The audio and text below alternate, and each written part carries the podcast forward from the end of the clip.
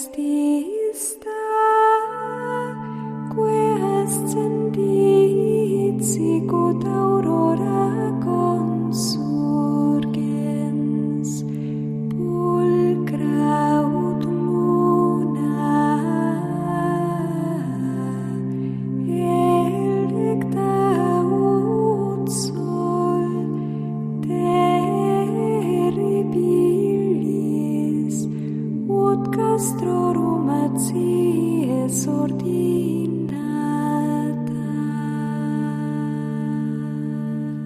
Comienza Sor Ángela María, Madre y Maestra, dirigido por el Padre Sebastián Moreno.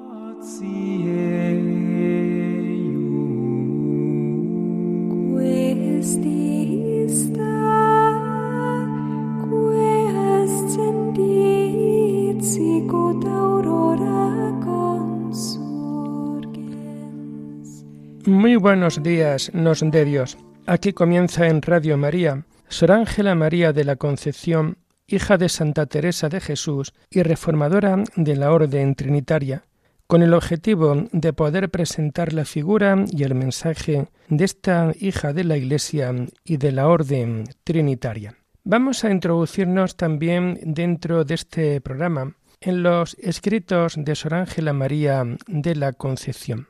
El orden de los escritos va a ser con una finalidad pedagógica, Partimos de la doctrina riego espiritual, tratado de oración, tratado de virtudes, desafío espiritual para llegar a la práctica experiencia de Dios en Sor Ángela, la autobiografía. Riego espiritual para nuevas plantas.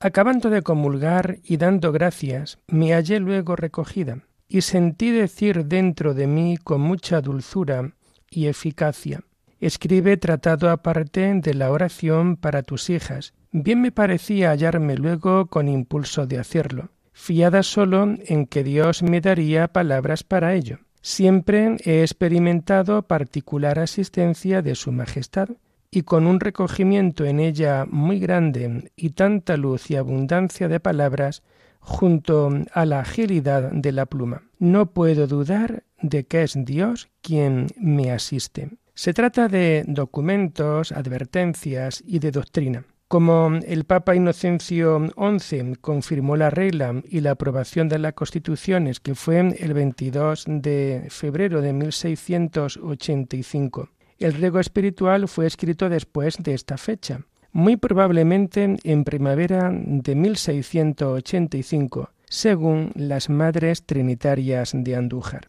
aunque también es verdad que hay quien dice que esta obra se escribe en 1684, a pesar de sus muchas tareas en la comunidad como priora y de que y de su quebrantada salud. Escribe instada por Dios y para hacer realidad el deseo tanto de su confesor como de sus hijas. Por ser documentos, advertencias y doctrina para el lucimiento del espíritu, en una vida de religiosa perfección. Aquí Sor Ángela refleja una serie de recomendaciones doctrinales que vienen de Dios. Sor Ángela califica su reforma como una nueva planta de la Iglesia y alude a la necesidad del riego divino o lluvia que haga florecer al mínimo rebañito de la Iglesia para que de él salgan copiosos y sazonados frutos de virtud y de perfección. A pesar de sus muchas tareas, los días de Sor Ángel estaban dedicados a Dios y mm, a su comunidad. Sus hijas la pedimos alguna cosa para el bien de nuestras almas, y lo hizo.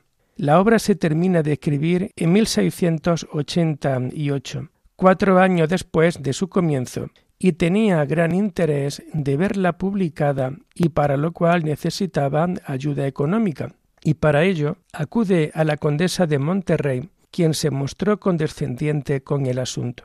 Pero este proyecto no se llevó a cabo hasta 1691, por lo que Sor Ángela no conoció su publicación. Ha habido varias ediciones que se agotaron rápidamente. La segunda edición fue en 1773 y la tercera en 1904. La autenticidad de su autoría se desprende de varios testimonios de monjas que convivieron con ella y así lo expresaron.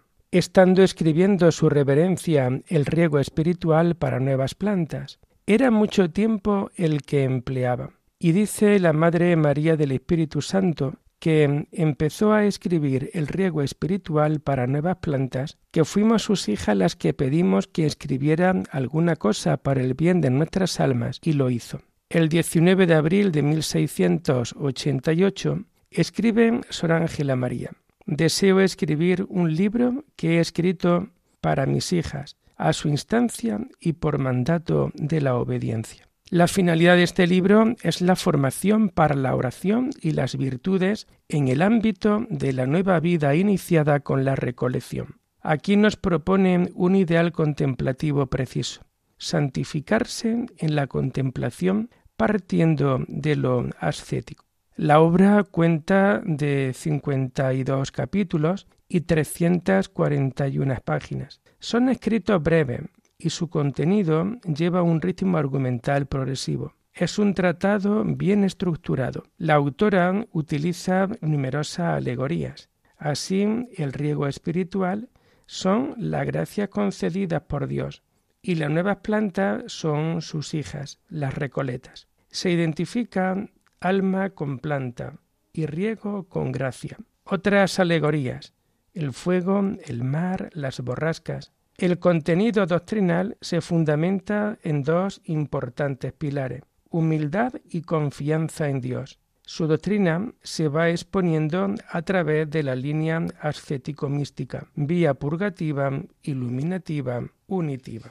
En los primeros capítulos, Sor Ángela previene a la comunidad de todos los peligros que acechan para impedir la unión con Dios, como pueden ser la inclinación natural, la ociosidad, las propias imperfecciones del alma.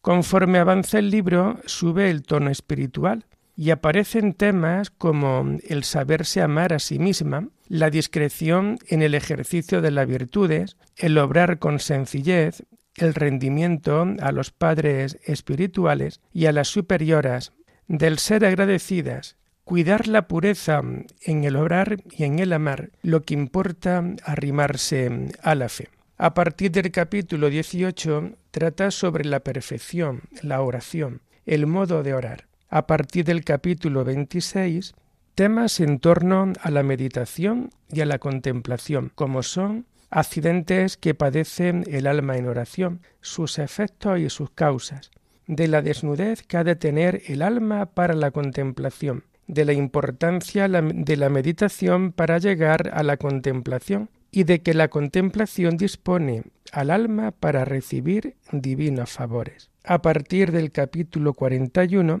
trata de arrobo y de éxtasis, el máximo grado de oración, la frecuencia de la comunión y del amor de Dios como fin principal, de la necesidad del amor al prójimo para llegar al amor de Dios. Esta obra es la guía por donde han de ir subiendo las nuevas y tiernas plantas de la recolección, en el jardín que para Dios ella supo plantar en el Tobos. La estructura del libro es la siguiente.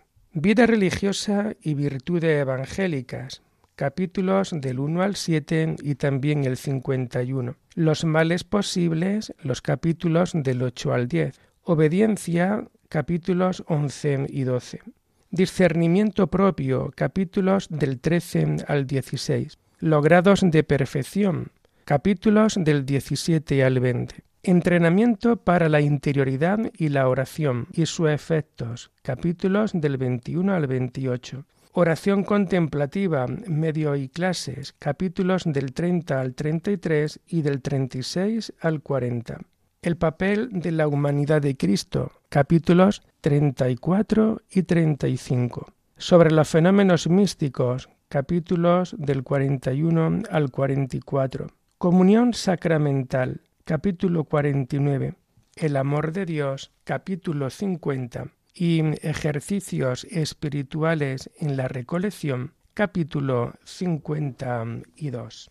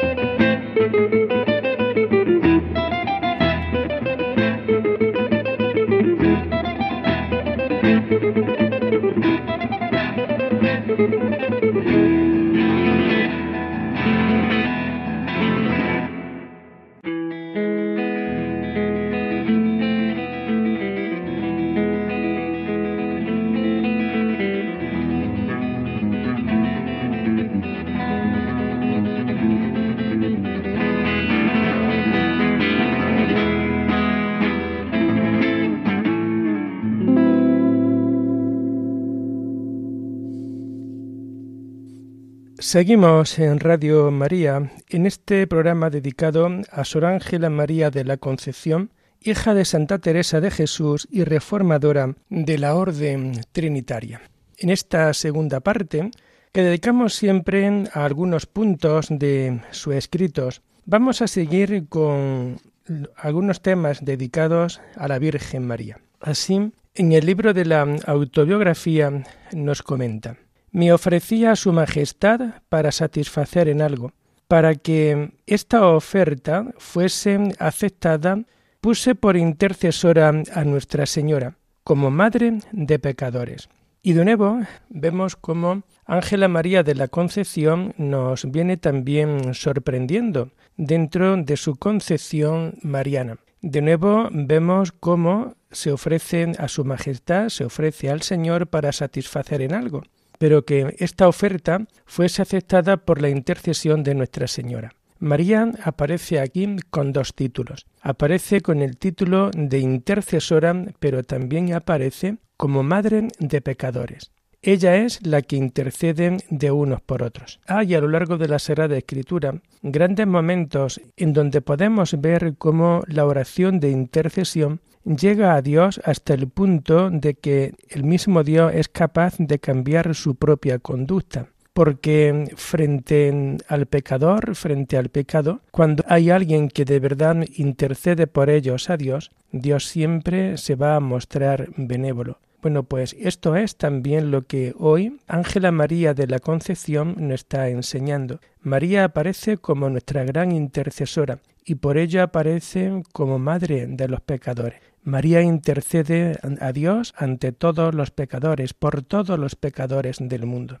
De ahí la importancia de la oración de intercesión, pero también ahí la importancia de las religiosas contemplativas que dedican siempre gran parte de su tiempo y toda su vida entera precisamente a orar por el mundo, a orar por los pecadores, a amar a Dios por aquellos que no lo aman. De ahí que en gran refugio de pecadores tiene que ser María, pero sobre todo María se presenta como el puerto seguro de tantos contemplativos, de tantas contemplativas que hacen realmente posible su vocación orando e intercediendo por ellos.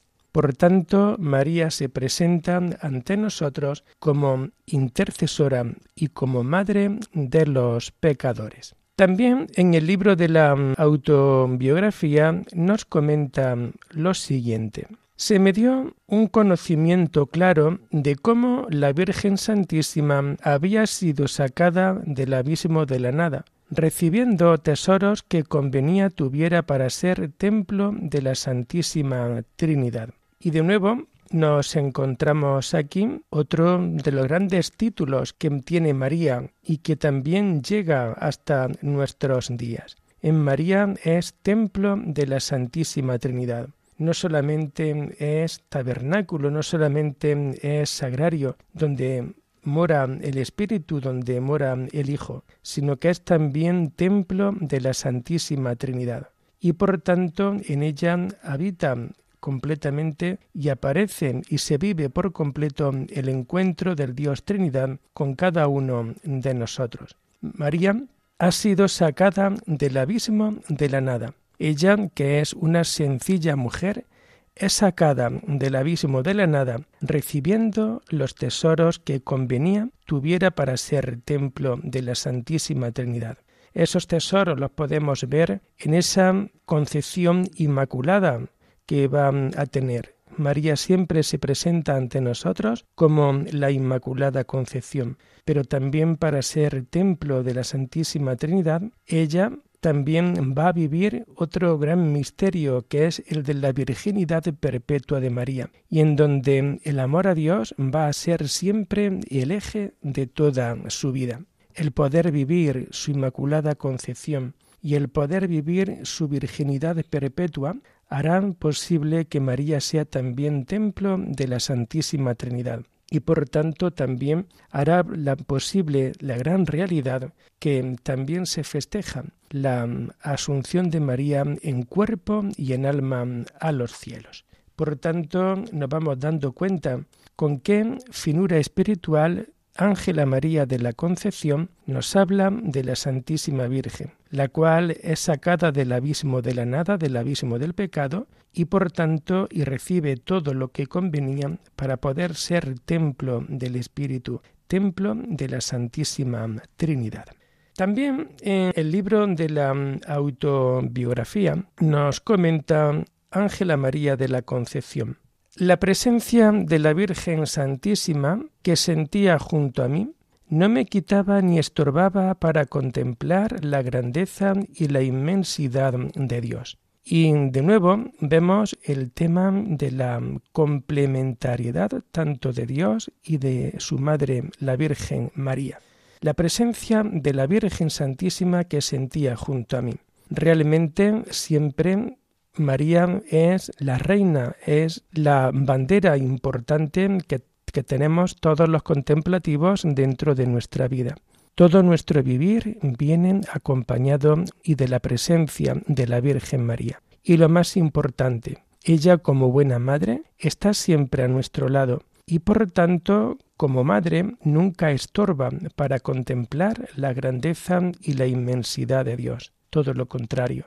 María disfruta al lado de la persona que se dedica por completo a Dios. María disfruta al lado de cada uno de nosotros que realmente contemplamos en su propio Hijo al Salvador del mundo, al que es la razón de nuestra vida. María, que es la mujer contemplativa, que es la mujer que sabe guardar todo en su corazón, María, que es la que acompaña también al grupo de los discípulos en el cenáculo, en la oración el día de Pentecostés, al igual que María aparece en esos momentos, también hoy María sigue estando al lado de cada uno de nosotros y realmente cuando está a nuestro lado nunca nos estorba para el encuentro con su Hijo, todo lo contrario, hace que el encuentro con su Hijo sea siempre más dinámico, más real y en definitiva mucho más profundo.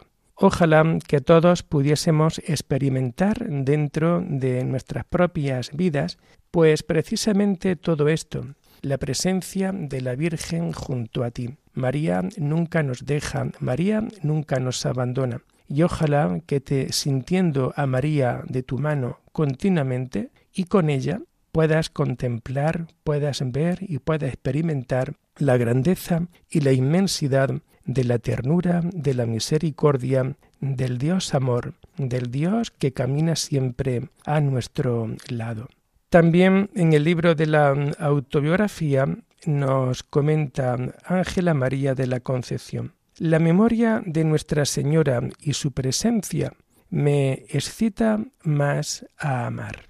Y es que realmente María, que se presenta ante nosotros como la gran servidora, María es la mujer del servicio. María es la mujer que, está siempre dispuesta a cumplir la voluntad de Dios dentro de su propia realidad. Al igual que en el contemplativo la presencia de María ayuda precisamente a poder amar a Dios por completo, verla su grandeza, ahora vemos cómo el recuerdo, la memoria de la Virgen, su presencia, nos lleva a más amar.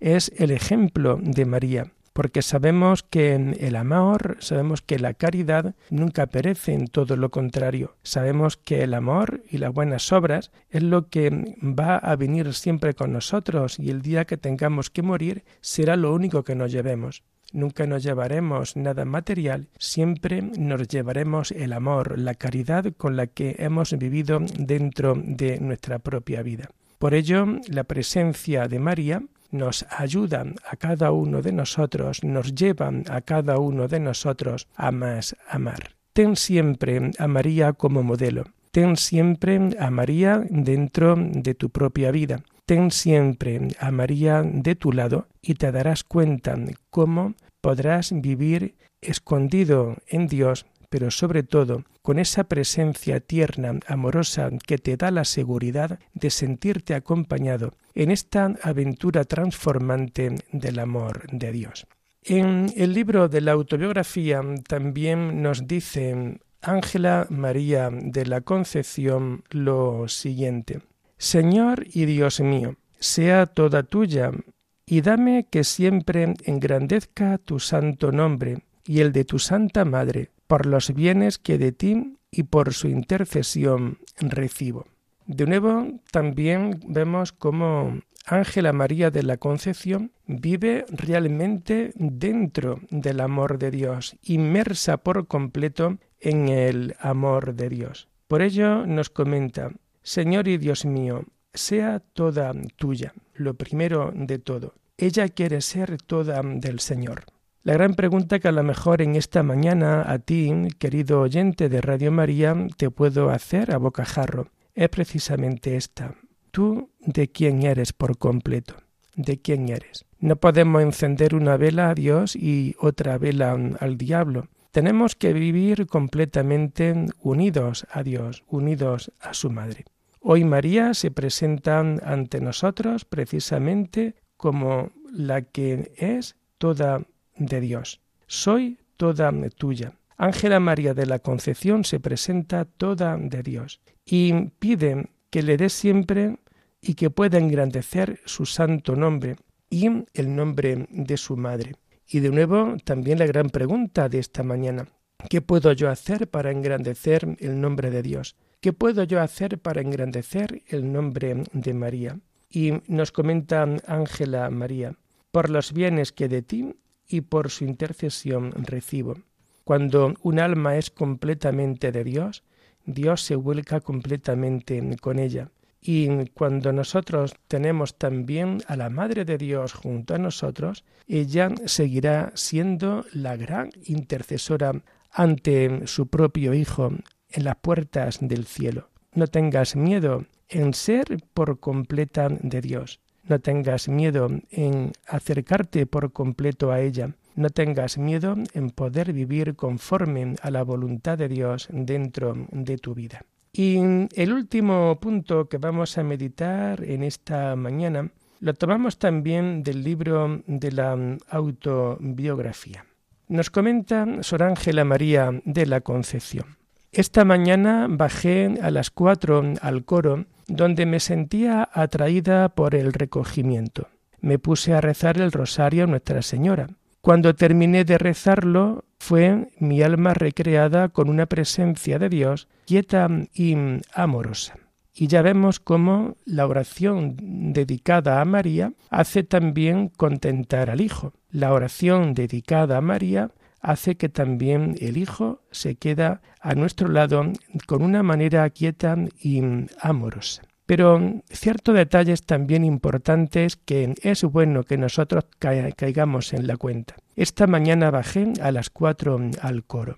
Siempre estamos hablando de horas solares. Las cuatro de la mañana en aquella época no son nuestras cuatro de la mañana, pero realmente ese carácter nocturno o ese carácter contemplativo en donde mientras el mundo descansa, mientras el mundo duerme, cuántos contemplativos se levantan del sueño y son capaces de velar en oración por el mundo, de acompañar al Señor y de acompañar a su Madre. Esta perspectiva aparece en toda la vida contemplativa y también aparece dentro de la familia trinitaria. Ella nos dice que se sentía atraída por el recogimiento y realmente os puedo decir también como experiencia que siempre la oración en estas altas horas de la noche o en estas primeras horas de la madrugada realmente es muy reconfortante estar junto a Dios, velando junto a Dios mientras el mundo duerme. De alguna manera es también la responsabilidad y la belleza de la vida monástica, de la vida contemplativa. Mientras el mundo descansa preparando su cuerpo para el afán y el trajín de cada día, el religioso contemplativo está delante de Dios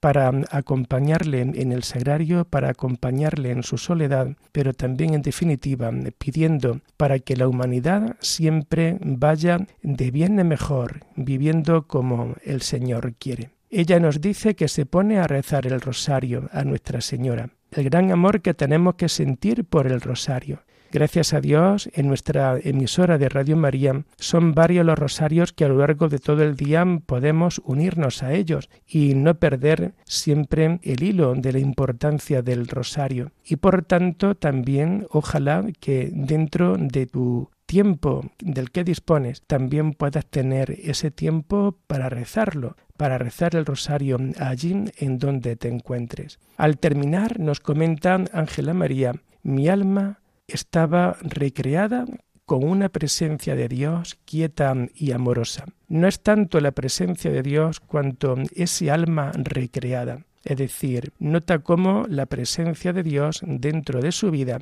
le hace estar tranquila, le hace estar inmensa por completo en Dios.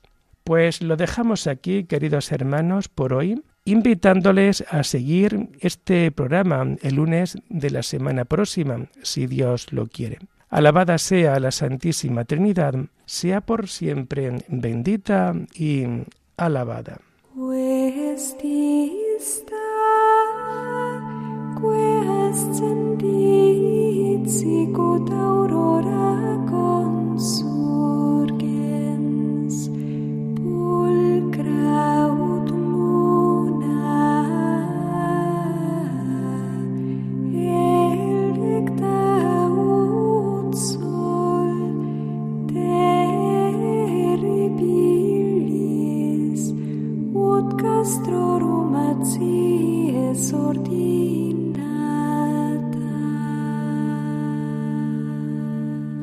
Han escuchado en Radio María Sor Ángela María, Madre y Maestra, con el Padre Sebastián Moreno.